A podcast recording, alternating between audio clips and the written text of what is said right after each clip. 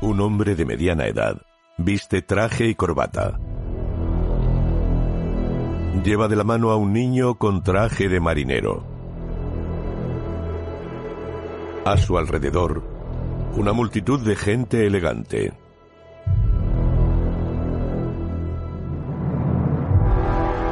Pero todos tienen la estrella de David cosida en sus ropas. Bajan de los vagones de ganado en un lugar que pasará la historia como Alte Judenrampe, el antiguo andén judío del campo de Birkenau. Quizá así es como comienza la historia del hombre que dejó un relato singular e irrepetible del Holocausto.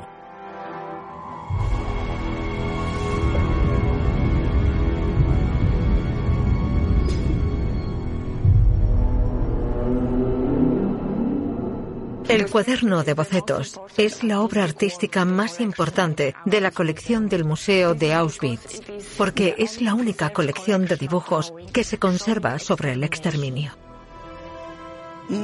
Podemos suponer que si el autor de estos dibujos sobrevivió, sin duda intentaría ponerse en contacto con el Museo de Auschwitz-Birkenau para encontrar, por ejemplo, rastros de su familia.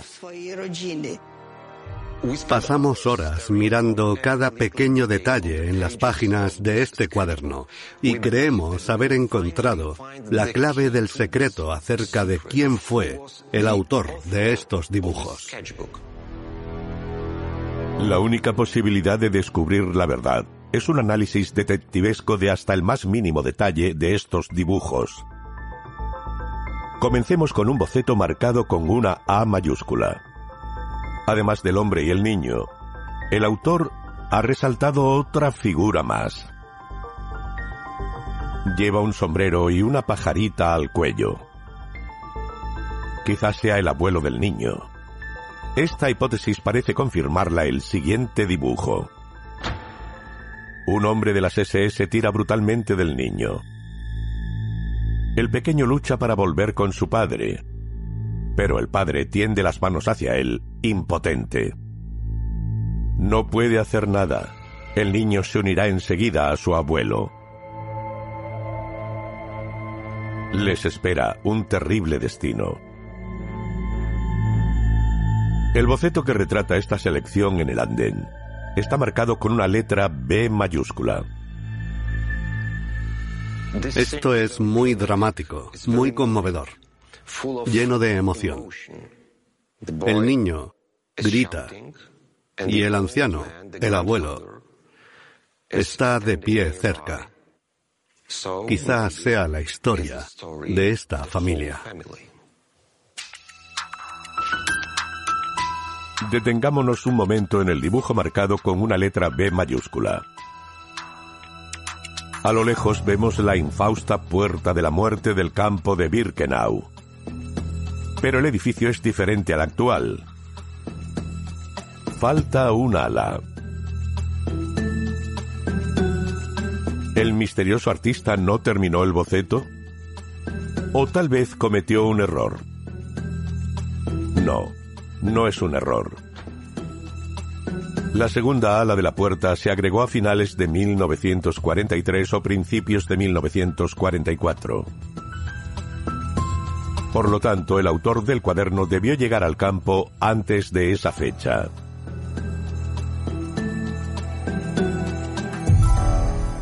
La singularidad de este cuaderno de bocetos radica también en el hecho de que constituye la única fuente iconográfica que muestra el antiguo andén judío, el llamado Alte Judenrampe, en el momento de la llegada del tren.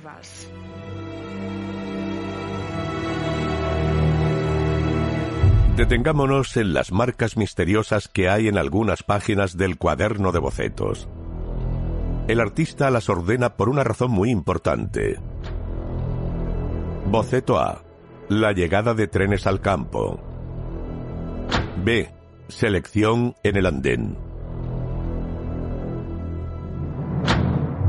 C. Las víctimas, sin saberlo, van directamente a la cámara de gas.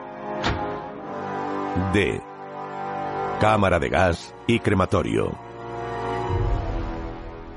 Este niño aparece en el tercer dibujo del cuaderno.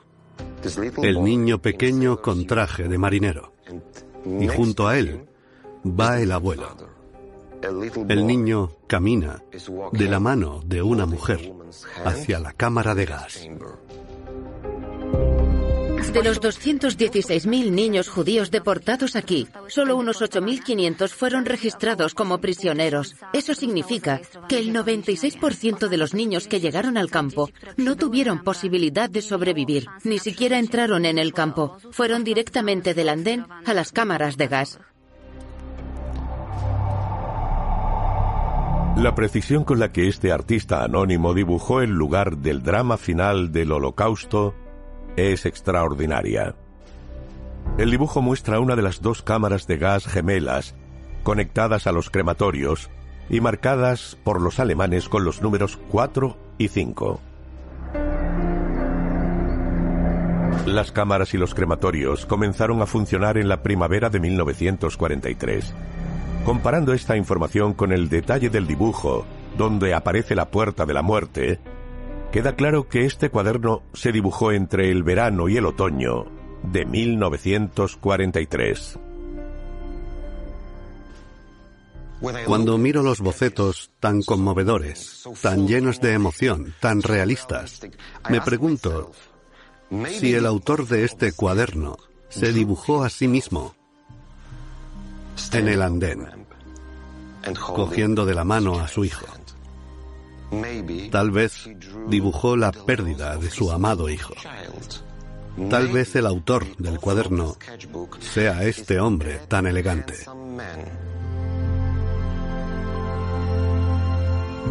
Pero la intuición no es suficiente para descubrir la misteriosa identidad del artista. Hay que buscar más pistas donde se encontró el cuaderno de bocetos. Junio de 1947. Después de la guerra, un exprisionero de Auschwitz, Joseph Odi, es uno de los guardias del museo. Haciendo la ronda por el antiguo campo de Birkenau, pasa por la sección marcada por los alemanes como B2F, donde había un hospital penitenciario. Hoy su hija Ana nos guía hasta este lugar especial. Ella también trabaja en el museo.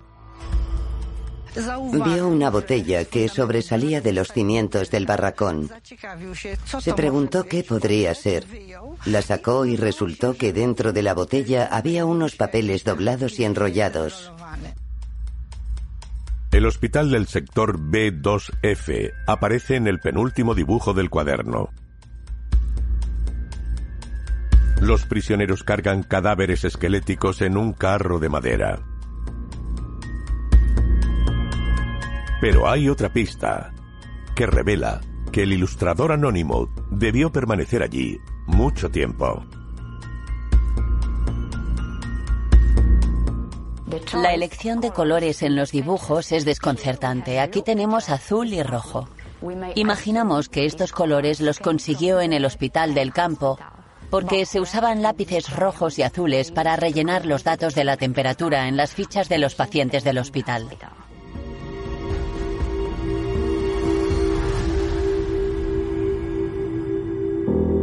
El último dibujo no está terminado.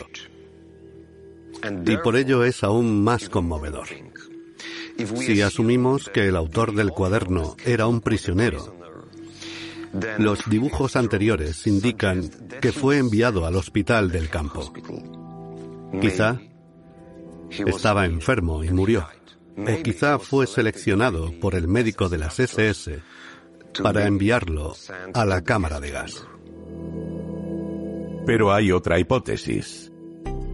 Una impactante. El artista no solo plasmó a los presos, Otro grupo también fue retratado con gran precisión.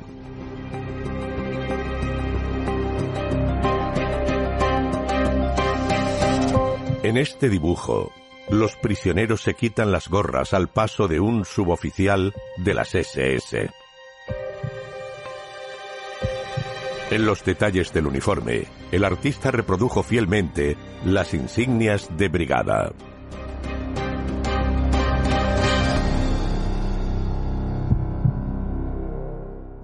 ¿Un prisionero deportado al campo tendría el interés y el tiempo para dibujar esos elementos con tanta precisión? Incluso suponiendo que él o ella hubiera sido destinado a trabajar en varias unidades diferentes, ¿tendría un prisionero la oportunidad de moverse por un espacio tan grande como Birkenau? Hay otro detalle más importante en este dibujo. La inscripción Deutsche Reichsbahn, que significa ferrocarriles alemanes, se distingue claramente. Así que el autor del cuaderno debía conocer muy bien alemán. Quizá fuera un judío alemán, pero tampoco podemos descartar que fuera un hombre de las SS. Si aceptamos la hipótesis de que un hombre de las SS es el autor del cuaderno, ¿Por qué escondió los dibujos en los cimientos del hospital del campo? Los hombres de las SS tenían prohibido documentar los acontecimientos, la vida cotidiana o cualquier cosa que sucediera en Birkenau. El hecho de que los dibujos estuvieran ocultos no confirma ni desmiente la idea de que el autor pudo haber sido un hombre de las SS.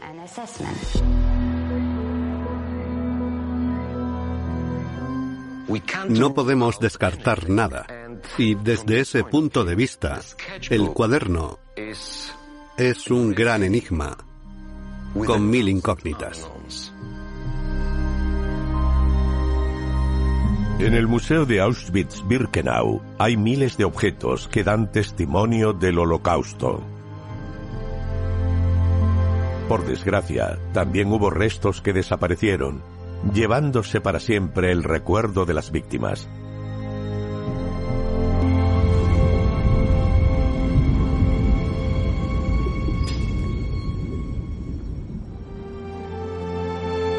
El suelo del antiguo campo de Auschwitz II Birkenau está literalmente saturado de sangre, mezclada con las cenizas de los asesinados, y todavía esconde muchos objetos pertenecientes a las víctimas. Llaves, cucharas, envases de medicinas, de vez en cuando, en primavera o después de alguna tormenta, afloran a la superficie. En Birkenau hay casos en los que los visitantes, sin saberlo deliberadamente, se llevan partes de algunos objetos por varias razones. Sobre todo piezas de metal, alambre de púas, ladrillos, piedras, se los llevan como recuerdo o para colecciones privadas. Este delito está castigado con hasta 10 años de prisión. Pero además de la responsabilidad penal, tiene otro efecto desastroso. Para los historiadores, la ubicación donde se encuentran los elementos es de vital importancia. Aunque los visitantes lleven el objeto al museo, se pierde irremediablemente una información muy valiosa. Estos campos tan grandes son imposibles de vigilar al 100%. Por lo tanto, el robo es una verdadera plaga. Después, cuando nos envían esos artículos robados al museo, los remitentes a veces nos cuentan en sus cartas que han tenido pesadillas o que se han sentido mal mientras ese objeto robado estaba en su casa. ¿Es verdad? Quizá. Pero al margen de sus motivaciones o sentimientos, nada cambia el hecho de que habían robado en el cementerio más grande del mundo.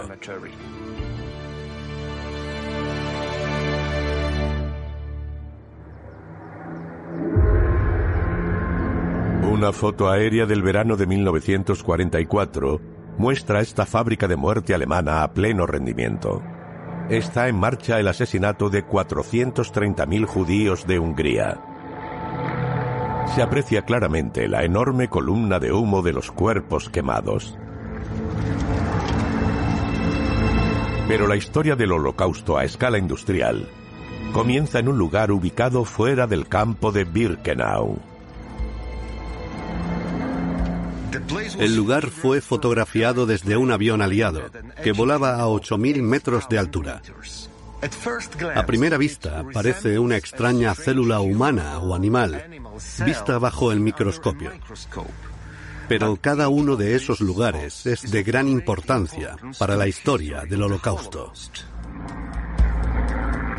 Este discreto lugar esconde una historia aterradora.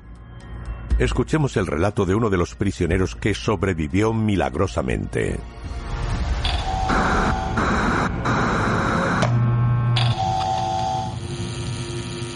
Solo queda en pie la casa de un campesino con techo de paja, con la fachada enyesada de blanco y postigos de madera. Y más allá, una enorme columna de humo se eleva hacia el cielo, esparciendo por el aire el olor de la carne humana quemada y el cabello calcinado.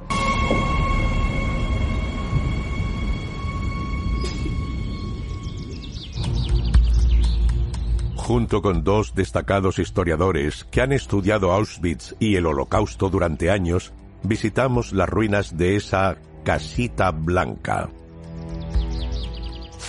Sí, es interesante que para la conciencia colectiva Auschwitz se perciba como una fábrica de muerte.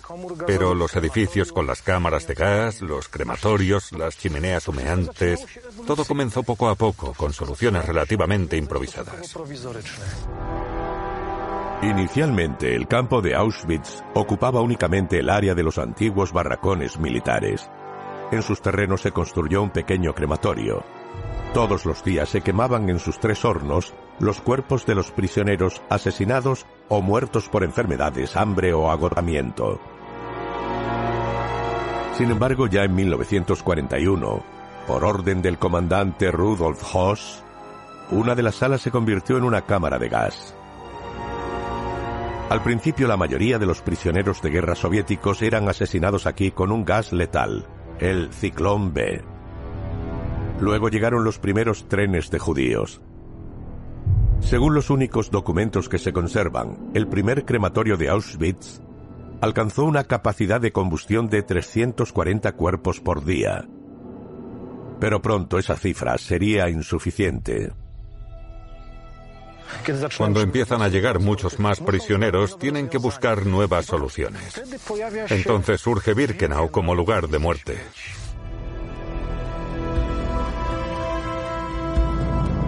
Auschwitz II Birkenau, un nuevo campo gigantesco situado dos kilómetros del campo principal. La fábrica de muerte nazi más grande de la historia. Pero esos asesinatos a escala industrial comienzan con soluciones baratas y primitivas. El comandante Hoss da órdenes de convertir dos casitas rurales expropiadas a familias polacas en cámaras de gas. Así es como se crean el primer y el segundo búnker. Por los colores de las paredes se los conoce como la casita roja y la casita blanca. Los alemanes mantuvieron en estricto secreto este lugar donde se cometían los asesinatos. Esta es la única foto donde la casita blanca aparece accidentalmente a lo lejos. Sin embargo, los historiadores han logrado trazar el último recorrido de los niños, mujeres y hombres judíos, camino de la muerte. Estos árboles que vemos fueron testigos silenciosos de la tragedia. Las personas destinadas a morir venían aquí directamente desde el andén. Los traían en camiones a la parte noreste del campo. Aquí estaba el llamado Spergebiet, o zona de exclusión. Un nombre muy poco conocido, pero muy significativo. Luego tenían que caminar por el sendero forestal, el llamado Balbeg, hacia el Búnker 2, la casita blanca. Esta foto histórica muestra claramente el camino que recorrían las víctimas hasta la casita blanca hacia la muerte. Aún hoy la disposición de los árboles revela por dónde pasaban las víctimas. Una prisionera polaca, Cristina Sibulska, fue testigo de la llegada de uno de los trenes de judíos. Desde el andén, el camión se dirigió directamente a la casita blanca. Una niña rubia se agachó para coger una flor. Un hombre de las SS se puso furioso. Se acercó a la niña, que tendría unos cuatro años, y le propinó una fuerte patada. La niñita se cayó y se quedó sentada en la hierba, asombrada. No lloró. Sostenía con fuerza el tallo de la flor. Últimos 100 metros de ilusiones. Últimos 100 metros de vida de las víctimas. Antes de ser conducidos a la cámara de gas, todos tenían que desvestirse aquí. Al principio, al aire libre. Más tarde, se instalaron barracones de madera y vestuarios. Primero dos y luego uno más. Se les mentía a los judíos diciendo que después de un viaje tan largo y agotador, podrían ducharse en los baños y luego comerían. Pero no había duchas de verdad en la casita blanca. Había cuatro salas independientes que servían como cámaras de gas dentro de esa instalación. Todo estaba cerrado con puertas de madera selladas. Los nazis abarrotaban las salas hasta el límite. En cada tanda podían morir más de mil personas. Reconvertir la cabaña en una cámara de gas para rápidos asesinatos masivos costó solo 14.242 marcos.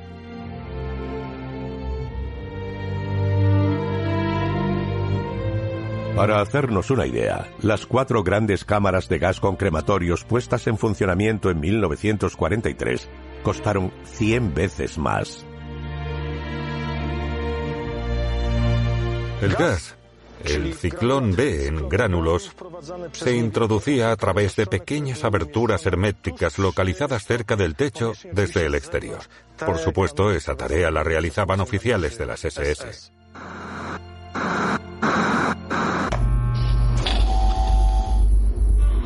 Los gritos y los llantos no cesaban y se intensificaban. Quizá duraban 10, tal vez 12 minutos. Después, se hacía el silencio de la muerte. Los cadáveres yacían amontonados, unos sobre otros. Parecía que se habían desplomado y habían terminado cerca de la puerta. Estábamos tan aterrorizados que nos quedamos sin palabras. Nunca habíamos visto algo así. Al principio, los cuerpos de las víctimas gaseadas eran enterrados en fosas comunes. Pero pronto comenzaron a quemar los cuerpos. Cerca del búnker se cavaron dos pozos especiales, dos pozos donde se quemaban los cuerpos. Echemos un último vistazo a la foto aérea del verano de 1944. Junto a la casita blanca hay pozos para quemar los cadáveres y montones de ceniza de los cadáveres.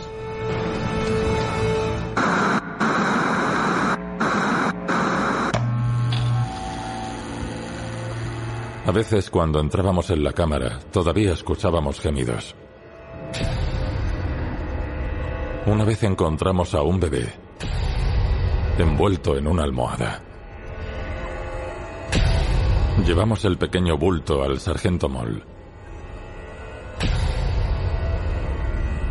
Moll lo llevó al borde de uno de los pozos y lo arrojó al fuego.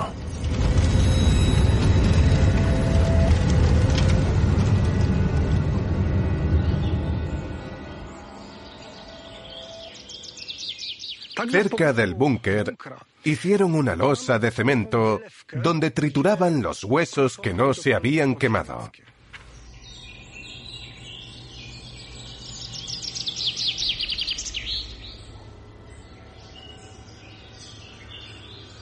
Después, esos restos de huesos se tamizaban, se cargaban en camiones junto con las cenizas y se llevaban al Vístula, donde se arrojaba todo al río.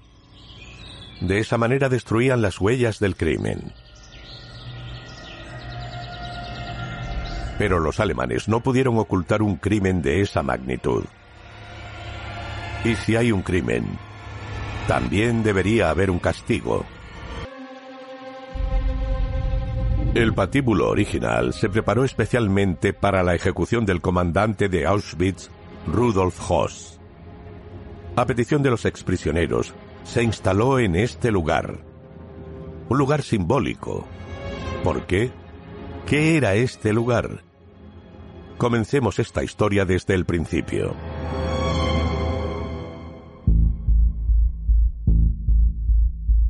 Bajo la influencia de su padre, el piadoso Rudolf quería ser sacerdote, misionero católico en África pero su destino lo llevó por un camino completamente diferente. A los 39 años se le encomendó la tarea de crear y gestionar el campo de Auschwitz. No tuvo dudas. Como él mismo dijo, fue un honor. Cuando le asignaron esta tarea la llevó a cabo con auténtico celo profesional. Debía organizar el campo de tal manera que siguiera aquí durante décadas. Hoss aceptó sin rechistar todas las órdenes que venían de Berlín. Él mismo ideó elaborados planes para el exterminio masivo de judíos en Auschwitz. Hoss también ordenó la construcción de enormes crematorios extremadamente caros y las nuevas cámaras de gas que comenzaron a funcionar en Birkenau a partir de 1942. El sillón en el que trabajaba Rudolf Hoss, el fiable administrador de esta fábrica de la muerte, se conserva. Desde este sillón daba sus órdenes criminales. Es difícil de creer, pero una de sus víctimas tuvo la oportunidad de vengarse de él durante la guerra. Esto es un fragmento de las memorias del prisionero polaco Josef Pasinski. Guardaron mi cortadora de pelo, afilaron la navaja y me llevaron a la villa de Hoss. Me paré para saludar, pero solo dijo, Kevin Bort, ni una palabra, y se sentó en una silla. Yo estaba terriblemente asustado. Primero, le afeité el pelo por encima de las orejas. Y el resto se lo alisé con la cortadora. Di las gracias y salí.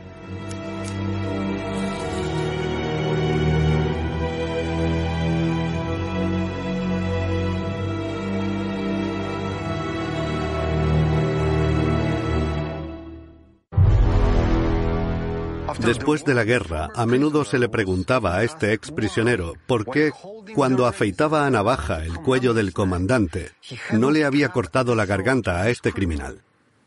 Y él respondió simplemente, porque tenía miedo.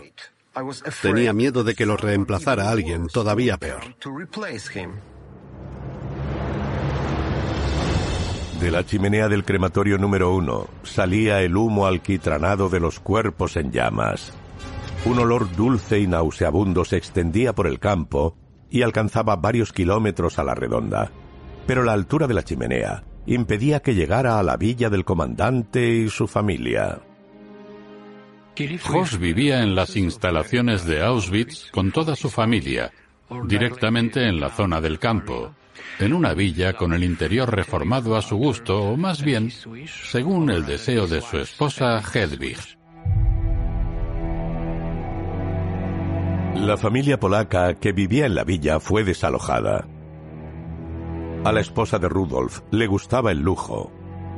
Y gracias al trabajo esclavo de los prisioneros y a los bienes robados a las víctimas judías, el matrimonio Hoss y sus cinco hijos tenían de todo en abundancia. Y gratis. Hedwig solía decir, quiero vivir y morir aquí. En ningún lugar se vive como aquí. Estamos en la parte privada del jardín de los Hoss, una zona donde Hedwig y sus hijos pasaron mucho tiempo durante la guerra, llevando una vida de lujo y riqueza. El jardín tenía plantas importadas, obtenidas de jardines y viveros a los que solo tenía acceso el personal de las SS. Esta planta se llama pipa del holandés, una de las plantas que existirían cuando este campo estaba en el apogeo de su funcionamiento. Es esencial recordar que el jardín estaba aislado a propósito y separado de la trágica realidad de la vida en el campo, una vida llena de crueldad, tragedias personales, hambre y muerte. ¿Qué pasó en este jardín? ¿Cómo era la vida de Jos, su esposa y sus hijos? El relato de Janina Shurek es un documento extraordinario. Era una joven de las cercanías de Oswiecim y tuvo que trabajar en la villa del comandante. Los hijos de Jos, excepto Klaus el mayor, no les hacían daño a los prisioneros que trabajaban allí.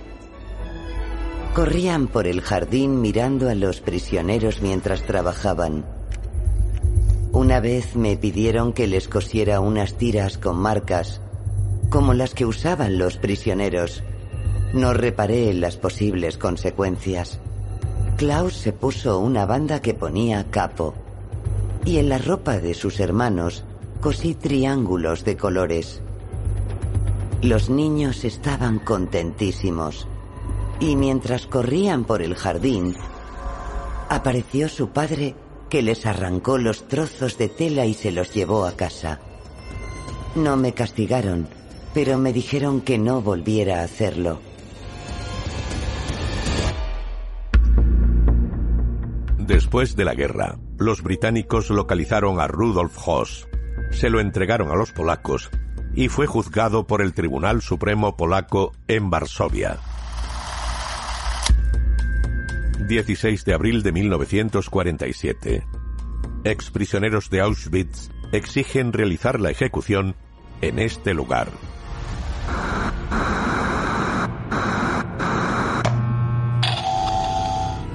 Aquí se encontraba el cuartel del Politische Ableitung, el departamento político. Era el centro de gestión que dirigía el exterminio de los judíos. Muchos prisioneros fueron brutalmente torturados en este lugar. El exprisionero Stanislav Hans recordaba así los últimos momentos de Hoss. Yo estaba cerca, a unos pocos metros de la horca. Pensé que Hoss, un hitleriano tan ferviente, lanzaría alguna consigna, pero nada de eso. La sentencia se le leyó sin interrupciones. Hoss fue ahorcado a las 10 y 8 minutos.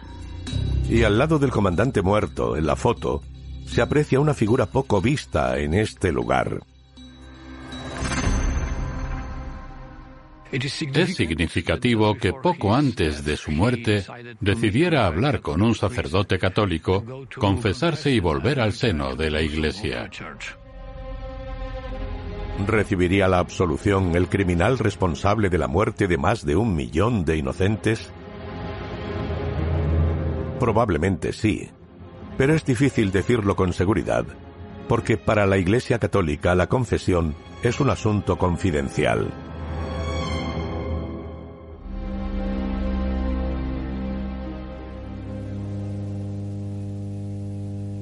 Hay muchos hechos en la historia de Auschwitz-Birkenau que son inexplicables.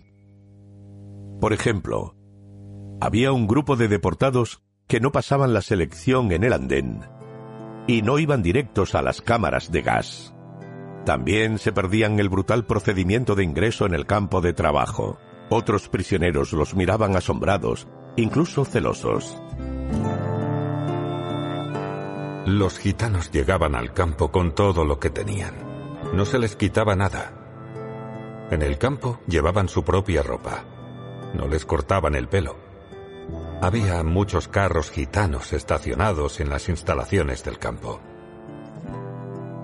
Pero eso eran solo las apariencias.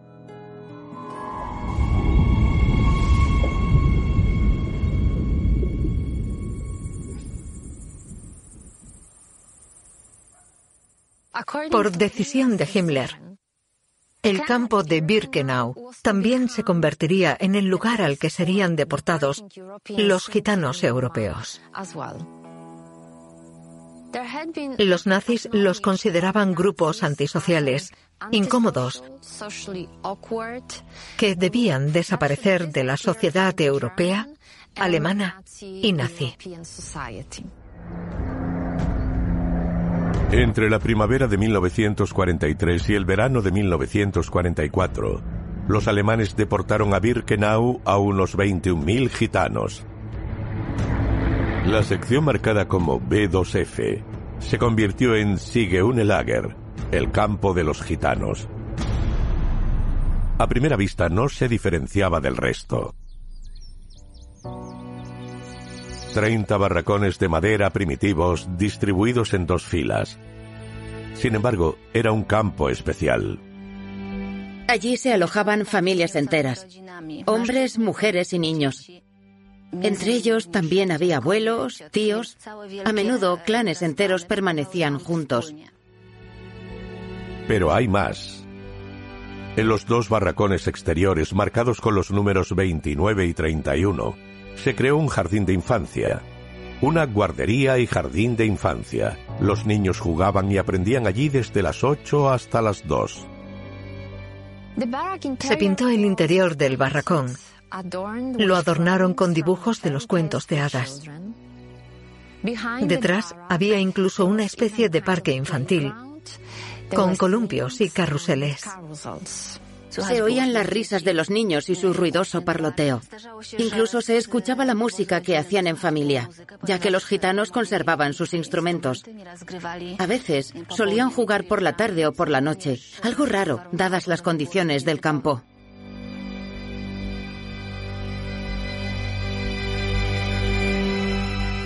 Sin embargo, la delirante ideología racial en la que creían los alemanes llevó a tratarlos como a los judíos.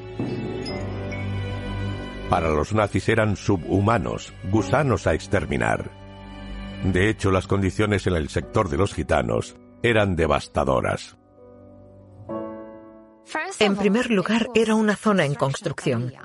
No todos los barracones estaban terminados todavía, no había instalaciones sanitarias y tampoco había ningún sistema de abastecimiento de agua. Las enfermedades mortales hicieron estragos entre los gitanos. Así lo cuenta un prisionero que era médico en el sector de los gitanos.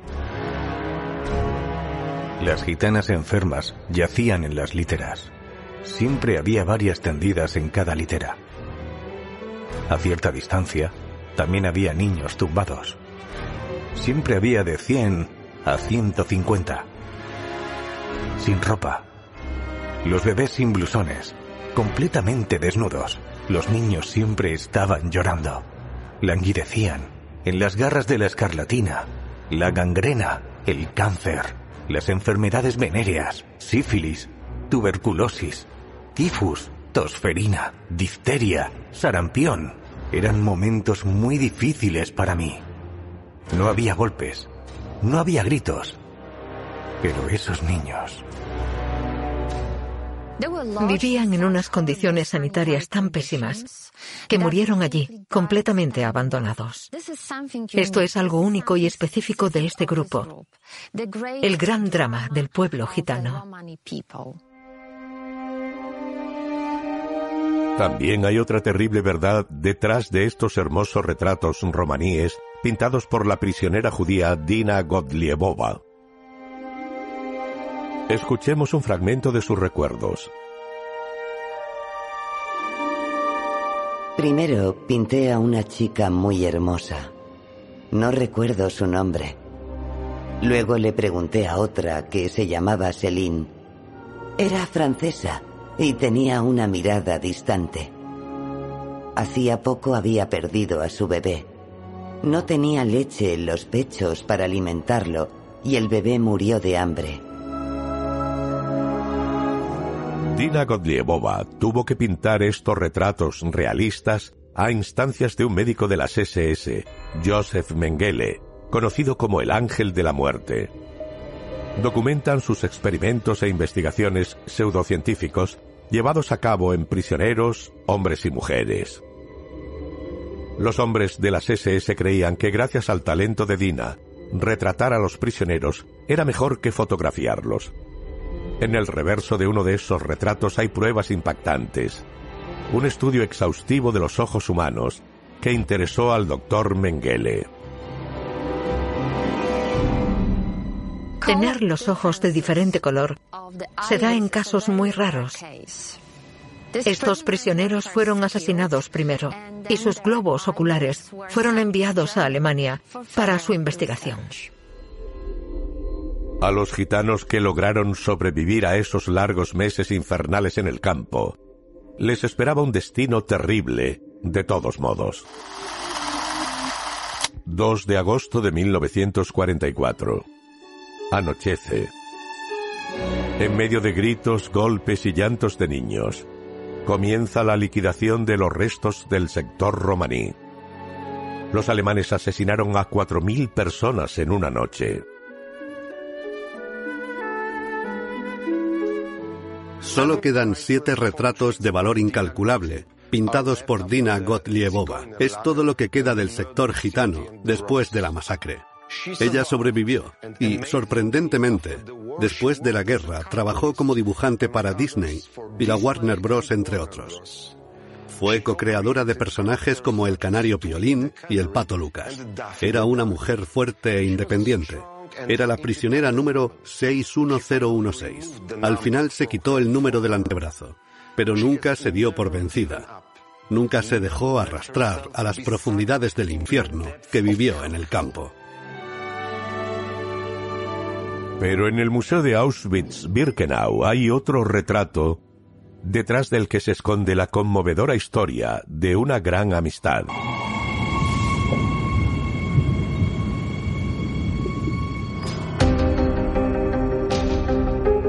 Este retrato no se parece a ningún otro. Los dos hombres tienen nombres y apellidos idénticos. Thomas Serafinsky, pero solo uno se llama realmente así. Para el otro es una identidad falsa que le ayudará a llevar a cabo la misión secreta más peligrosa de la Segunda Guerra Mundial. Su verdadero nombre es Vitol Piletsky. Vitol Piletsky pasó 947 largos días en el infierno. Arriesgó su vida deliberadamente. El 1 de septiembre de 1939, la Alemania nazi invade Polonia.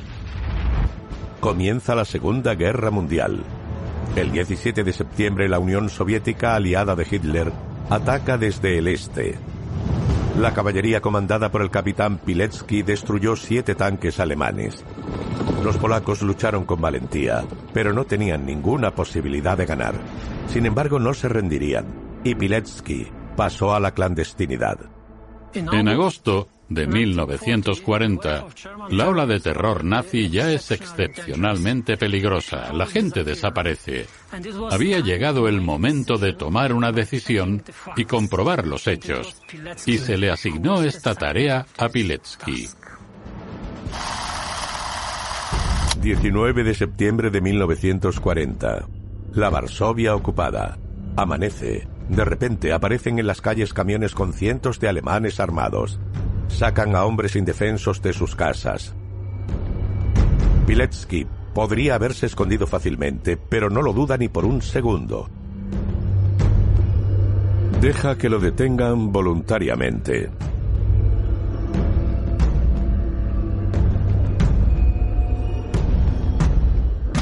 Decir que Piletsky fue un héroe es no decir nada.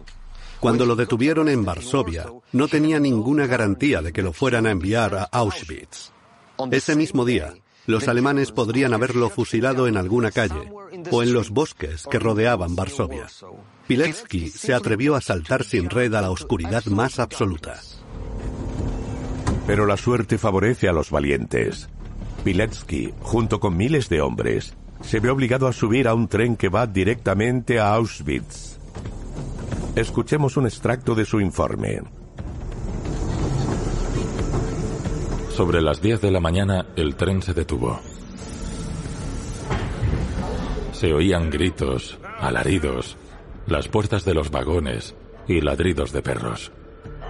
Siempre recordaré ese lugar y ese momento en que dejé todo lo que había en la tierra y me adentré en algo que debería estar muy lejos de ella. Nos acercamos a una puerta encajada en una cerca hecha de alambre de espino, donde se leía la inscripción El trabajo te libera. Solo después entenderíamos qué quería decir eso. Para no exponer a su familia y a sus amigos en ese tiempo en la clandestinidad, Witold Pilecki usó el nombre de Thomas Serafinsky, cuyos documentos le habían facilitado. Bajo ese nombre lo registraron en Auschwitz. El verdadero Serafinsky no sabe que otro hombre está usando su nombre y apellido. Mientras tanto, Piletsky logra reponerse rápidamente del primer impacto y comienza a crear un movimiento de resistencia en los campos.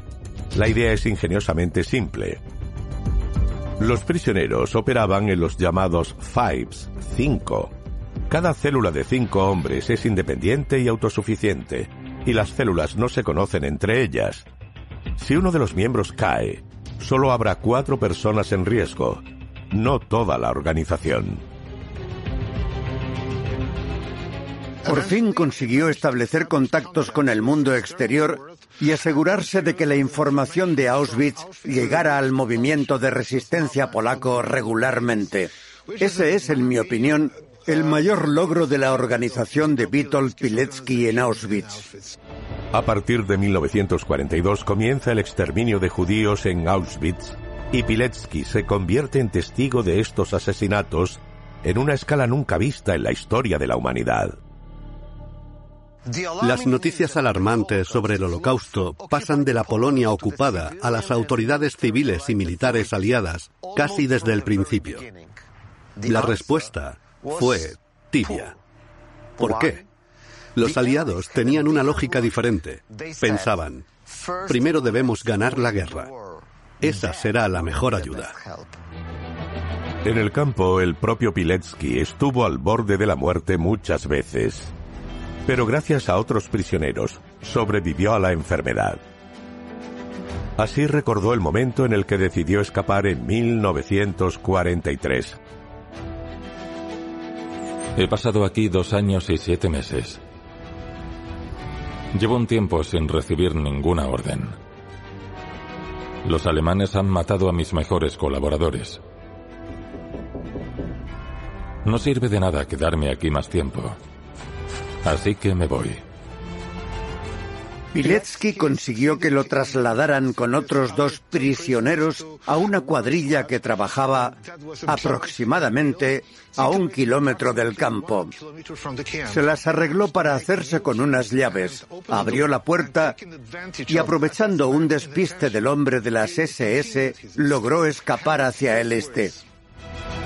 En Novi Vishnit, un miembro de la resistencia que operaba allí ayuda a Piletsky. No sabe la sorpresa que le espera. Un señor estaba sentado en la entrada de una casita. Me presenté con el nombre que usaba en Oswiecim. El caballero se puso en pie de un salto. ¿Cómo es eso, señor? Ese es mi nombre. Sí, pero he sobrevivido con ese nombre mucho más tiempo que tú. Nos abrazamos cordialmente y nos hicimos amigos. Un recuerdo de este inusual encuentro es este doble retrato pintado ese verano en Bisnich. En el reverso están las firmas de Thomas Serafinsky y Witold Piletsky, junto con la fecha del encarcelamiento de Piletsky, cuando habían pasado casi 80 años, la hija de Thomas donó el retrato al Museo de Auschwitz-Birkenau.